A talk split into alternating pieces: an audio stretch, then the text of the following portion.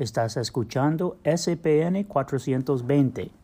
Nuestra crítica de cine, Lynette Edwards, ha estado viendo varios documentales y películas sobre eventos históricos de Guatemala. Ella hablará un poco sobre una película que salió recientemente. ¿Qué tan familiarizados están con el genocidio que ocurrió en Guatemala? Claro, es un tema politizado, controversial y difícil de entender pero sigue siendo un evento que requiere reconocimiento. Si documentales no te traen la atención, La Llorona, dirigido por Jairo Bustamante, te puede dar un buen resumen sobre el enojo que surgió de la injusticia del juicio. La Llorona de 2019 es un suspenso drama que se enfoca en revelar la verdad de lo que hizo el gobernante que encabezó los atroces ataques contra los mayas. La película tiene lugar 30 años después de la guerra civil en Guatemala y el gobernante Enrique está en la corte para pagar por sus crímenes. A pesar de ser declarado culpable, solamente le dieron prisión domiciliaria. Sin embargo, el gobernante de edad avanzada tiene varios problemas médicos, incluyendo Alzheimer. Su hija piensa que su enfermedad es la razón por la cual su padre empieza a oír llantos de una mujer que nadie más oye.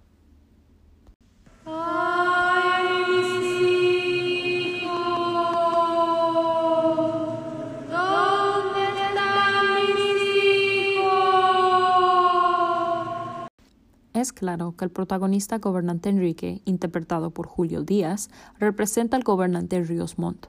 Esta película, aunque sea ficción, cuenta la historia del genocidio por medios psicológicos. Bustamante no usa muchos sitios diferentes en su película, y así es como construye límites fijos que aumentan la inquietud de los personajes. Encerrado en su casa, el gobernante desarrolla una sensación de paranoia y empieza a oír llantos. Bustamante incorpora la leyenda de La Llorona como una forma de venganza de parte de los indígenas. El gobernante torturó muchos indígenas inocentes, mató a mujeres y a niños sin remordimiento. Por eso se le aparece la Llorona. Ella vino en búsqueda de la justicia.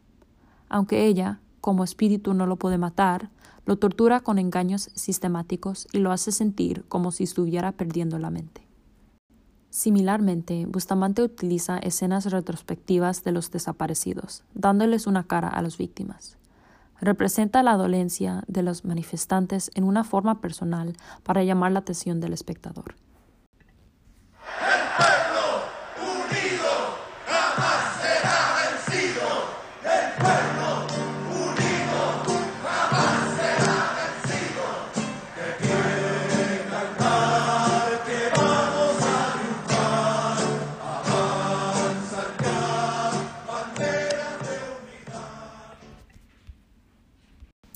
Lynette Edwards, crítica de cine de la Universidad de Oregon.